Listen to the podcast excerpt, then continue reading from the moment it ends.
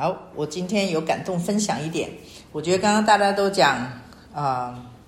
呃，引起了我一些的想法，一些的反省。我刚刚问蛇哥说，我是一个叛逆的人，或者是悖逆的人吗？我仔细的想一想，表面上看起来我不是。啊，就像刚刚好几位弟兄都说，从小其实都还蛮顺服的，蛮乖的。对，那可是我仔细的想一想，假如以啊，圣经的原则或者是圣经的标准来看，其实我是嗯，我在某一种程度上面，它是一种我们会说是一种显性的悖逆，或者是啊隐性的叛逆啊，哈。然后就是我觉得我的头脑马上就出现了那个浪子哈，他的大儿子、小儿子，我就想说哇，小儿子他的确是显性的叛逆啊，大儿子其实是一个隐性的叛逆。啊，我仔细的想一想，嗯，我真的比较像大儿子。那个大儿子，我也想说哪那个叛逆是从哪里来？那根源，我比较想分享的是这个为什么会有叛逆这个东西，就是为什么会产生叛逆？那我想说，那个背后应该是有一个冤屈感吧，不平啊，冤屈不满啊，我就拿那个大儿子来做来做我的呃这个主轴。对，那我想说，这个大儿子为什么他会心里面有有产生这种叛逆感？哈，那个叛逆就是啊，这个大儿子到家然后就不愿意进去啊，还要老爸爸出来啊，好歹好好说歹说啊，还还是不愿意进去，因为心里不平不满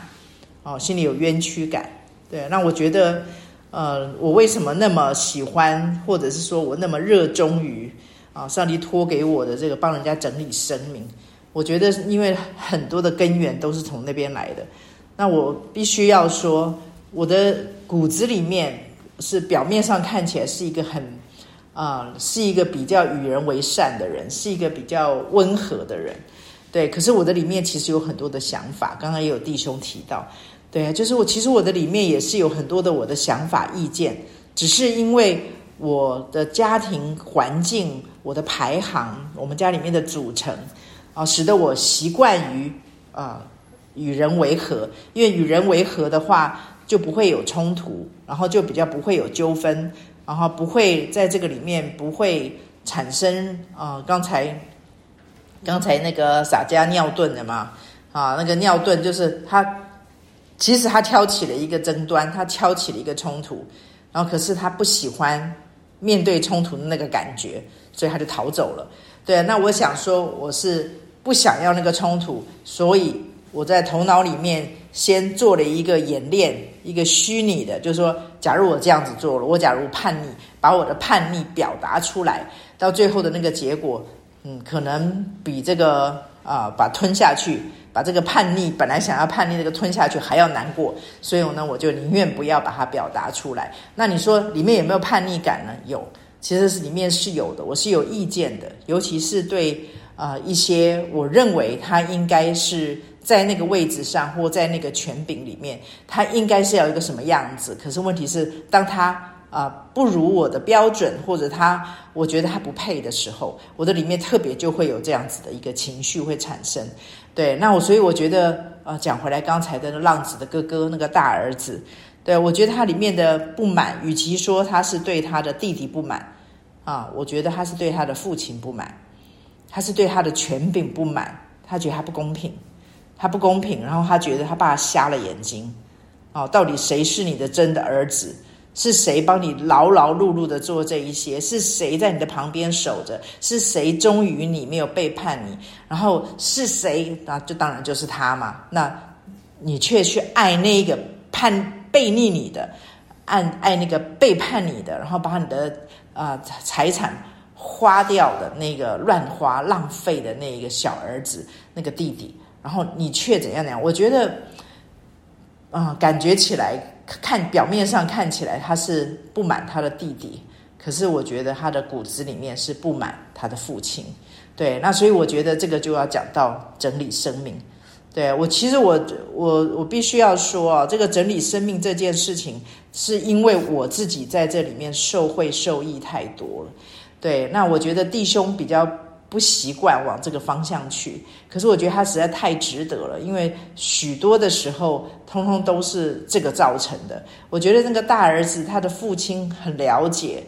就好像天父很了解我们一样。你看他的父亲啊，来到他的面前，然后他第一句话就说：“儿啊！”光是这一句，对啊，儿啊，对，你看他的弟弟都已经要把自己当成故宫了。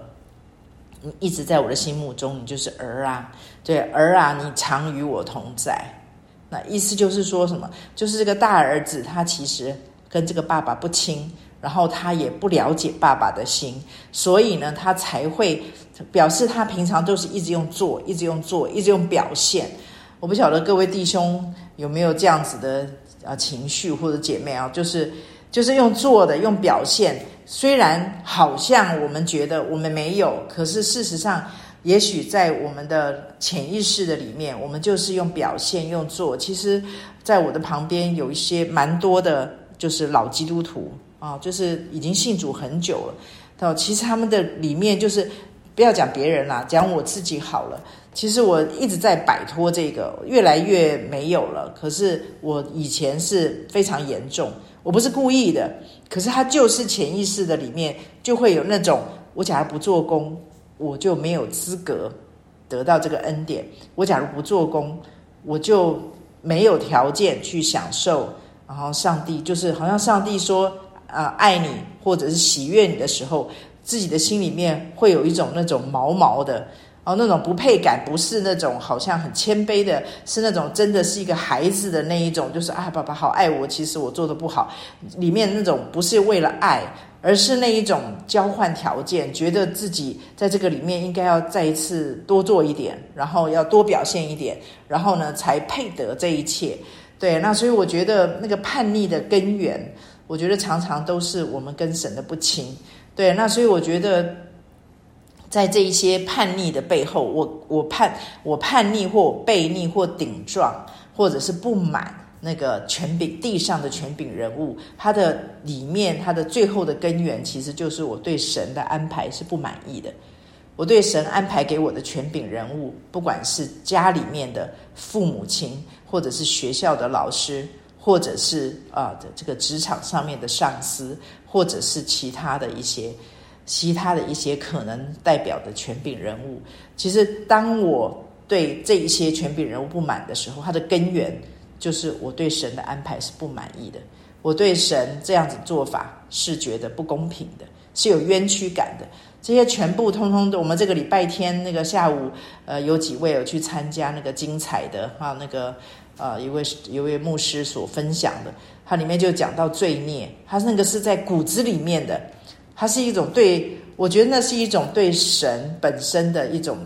已经在我们的血液的里面的产生的一种我们对神的不信任。这个讲回来就还是不信的恶行。所以我觉得我自己一路走来去整理我自己的生命的过程的里面，我发现最大最大最大的那个。里面会产生不顺服，或者是不管是用什么词，是用叛逆，是用悖逆，这些都是因为我跟神，我不认识他，我不认识他，然后我不亲。到底是因为不亲，所以不认识他，还是因为不认识他，所以跟他不亲？啊，这个都有可能。对，那所以我觉得，在我的里面，当我不断不断的去，像以前的话，我会缘木求鱼，我会在下游。去啊、去致死老我，然后在下游的地方告诉自己说：啊，你怎么那么悖逆啊？你不应该悖逆，你应该要顺服。我不断的对我，好像其实宗教律法就是来就是来这一套嘛，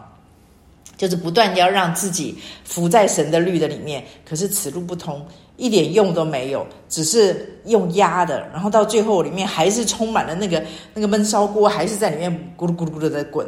对，那所以我觉得，在我在我的里面，后来上帝就透透过这个整理生命，慢慢的我就知道，原来它的根源就是我要来找神，我要来真正的跟神建立那个很亲的关系，以至于在每一个权柄的他给我，他赋予那个在我上面的权柄，不管那个权柄多差，不管那个权柄多么的不称职，就像那个老以利之于撒摩尔一样，不管他多么的不堪。不管那个权柄怎么样，我因为信任这位神，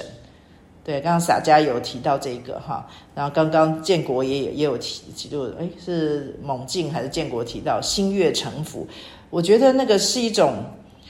打从心里面的。我觉得我在整理生命的过程的里面，慢慢的这种东西它就长出来，长出来让我知道我现在面对的问题的根源，真正的苦毒的来源。叛逆的跟那个最最原始的那个上游的那个跟一直涌出来那个脏泡泡，那种脏水，那种臭气，它会一直涌出来，其实才是我跟神的关系。当我开始不在下游去找解决方案，我跑到上游去找的时候，我发现虽然好像感觉起来，呃，下游还是有很多的，好像还是时常这边失火，那边失火。可是我觉得，因为我在上游做功夫，我不断的去认识这位神，我不断的去了解他，我不断的去跟他建立产生信任的关系。我觉得那种亲，那一种认识。导致于我可以去面对一个权柄的时候，我可以用刚刚说的心悦诚服，因为我服气这一位设立权柄的神，我服气他，我信任他，我对他有安全感，所以以至于我可以把我现在对那个看得见的权柄的所有的情绪、所有的疑疑惑、所有的不满、所有的不平。我觉得我可以甘心乐意的把它放下来，我可以放下来，然后呢，因着顺服神而去顺服神给我的每一个权柄。我觉得它是一个不容易做的一个功课，我我自己学了非常的久，对，因为这个功课直到现在还在学。我觉得这个功课之所以这么难学，我觉得它里面有一个部分是我们每一个人都有分辨好歹，或者是我们自己也有。我们自己的一把尺在我们的里面，所以我们很容易就会用我自己的那个尺去量别人啊，而且是站在自己的角度去量别人，对，那以至于在这个很多的过程的里面，就会产生这一种好像啊批判啊，或者是论断，对，可是自己不自知，因为有理嘛。对，因为自己有理，对。可是我觉得神毕竟不是在跟我们讲理的神。假如讲理，主耶稣就不用上十字架了。所以我觉得在这个生命整理生命的过程的里面，我就找到了那个真正的那个根源，就是我到最上游去跟神建立那个亲密的关系，然后为了神。所以神曾经对我说过一句话，他说：“当我咽不下去那口气，或者是我实在服不下来的时候，抬头看一下耶稣。”然后他跟我主那那很很久以前跟我讲一句话，他说：“看在耶稣的面子上。”对啊，所以上帝并没有用压的来压我里面的那种我的看法。我的感受，因为刚才洒家也有说嘛，因为那个那个主主管那个那个人不是主管，那个权柄，他很可能也有他很真的很不应该的地方，但是神希望我们是在里面发出是他的良善，所以他要我们去顺服的时候的的时候，看起来好像好像很不公平啊，因为那个。我们服不下来的那个权柄，他就是很不好，就是很不堪嘛。他就像是个老以利，他就像是扫罗王之于大卫王一样，就是那么的让人服不下来。看起来好像上帝是好像欺负我们，诶，这种乖巧的，然后要压我们，让我们要服下来。其实反过来看，我觉得就是因为我们是呃被被亏被亏欠的，我们是那个有理的，所以神在我们的身上还要送给我们一个礼物啊，呃，这个。之前我有好像有分享过，于洪杰牧师好像说有在一个讲道里面，我很喜欢那句话。他说：“神跟你要的大部分都是你给不起的。”他说：“那为什么神要跟你要？因为那个就是神要给我们的。”好，再讲一遍，神跟我们要的就是他要给我们的。其实他跟我们要的都是我们给不起的。所以他很想给我们，所以我觉得在很多的地方，其实，在圣经的里面都会让我们觉得服不下来。就他就不是有讲吗？连乖谬的主人都要顺服他。对，我觉得当上帝要我们顺服的时候，就好像上帝在我们家孩子国中的时候告诉我，顺服不是用教的，顺服是用接的。我觉得上帝不是在告诉我说他在乎的是你是不是一个顺服的人。我觉得那还不是上帝最大的 concern。我觉得上帝是很盼望，在这个里面，我因为认识他，因为了解他，因为对神有信任感，对神有安全感，我可以甘心乐意的，因为顺服神而去顺服每一个上帝放在我上面的每一个权柄，或者是每一个处境。然后因为这样子，假如说今天神说嘛，假如你爱那个。可爱的有什么可夸的？所以因为这样子，我们去爱那个不可爱的，我们去服那个不值得、不配我们服的。曾经有个姐妹跟我讲，她的丈夫，她说她不配我顺服。当我们去服下来的时候，不是因为那个人配。假如他配的话，我们也没什么奖赏，因为他假如配的话，我们跟其他的宗教徒也没两样，对不对？谁不是好的、喜喜欢的，就会正面回应嘛？对，那所以当。不不喜欢的，服不下来的，不满的，不平的，我们却可以服下来。我觉得这个就是神的儿子，这就是神儿子做的事情。他在地上的时候，他服在他说理当尽诸般的义，他服在那一个不配他服的，他连地上的权柄，其实有谁可以定他十字架？他没有罪。他是一个无罪的，他是完美的。可是主耶稣为我们示范的这个，其实就是上帝要送给我们的。所以当他跟我们要求一个不悖逆、不叛逆，然后是顺服的时候，我觉得他是在跟我们要我们对他们对他的信任，我们对他的信。我们上一次有说到信任哈，我觉得。不是信心而已，是信任，对神的一股信任啊！因为信任他，所以我所有的，我就抬头看一下耶稣在十字架上的耶稣，看在耶稣的面子上，我愿意跟主耶稣说，都归耶稣一笔勾销。那个是不容易学的功课，可是我觉得我一一路这样子学来，一次又一次，一次又一次，看在耶稣的面子上，我选择顺服，弃绝悖逆。我觉得我里面得到好多好多的自由。刚刚一开始蛇哥的那个包包事件，我觉得那个自由是真自由。这个真自由就会带来一种我觉得说不出来的那种丰盛，不需要物质，不需要很多别人的赞赏，不需要很多外在的成就，不需要很多其他外加的。它里面就现在年轻人说自带，就是一种自带丰盛。我觉得那是上帝要送给我们的，他要成为我们的产业丰盛，所以在一些的事情上，他会好像看起来啊，就是我们悖逆有理，我们叛逆有理，我们抗议有理，啊，我们不满有理，我们不平有理。但是当我们愿意在这个上面，因为有理而放下来，就像主耶稣一样，他大可以。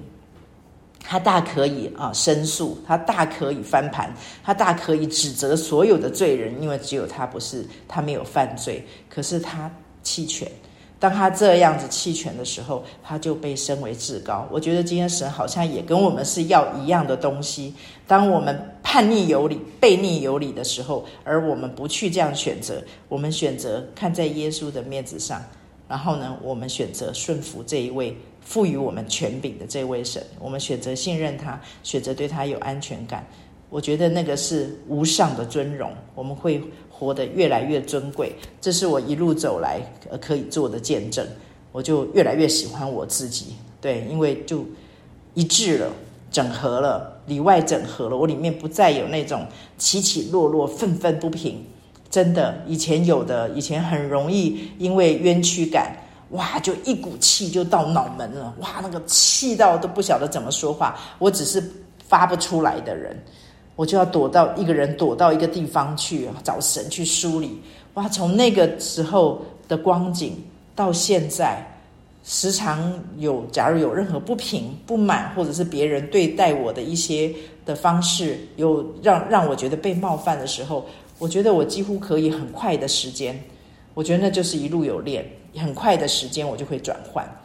对，因为毕竟我做什么都是从心里做，像是给主做的。当这样的时候，有很多平不下来的就可以平下来，有很多咽不下去的也不用咽呐，不用去压它，就可以归给耶稣。对啊，我觉得这是我一路走来啊、非常感恩的一件事情，也跟弟兄姐妹分享。对啊，真的是很盼望我们每一个人都能够好像得到圣经里面说，圣经里面有好多好多的那种小小勋章、小奖章，就写说你们这样就是神的儿子，你们这样子就有主耶稣的荣行，你们这样就怎么样？我觉得那些通通都是在一些看起来不合理、看起来是世人认为我们是傻瓜、是呆子的一些的。啊，选择和决定的上面，上帝却要称我们是他的儿子，要称我们是他的族类，是他的，是里面有他的血意，才能够做出这种好，就是世人没有办法看懂的一些事情，世人没有办法欣赏的的一些事情，但是我们却可以在这个里面越来越自由，越来越丰盛。好，以上是我的分享。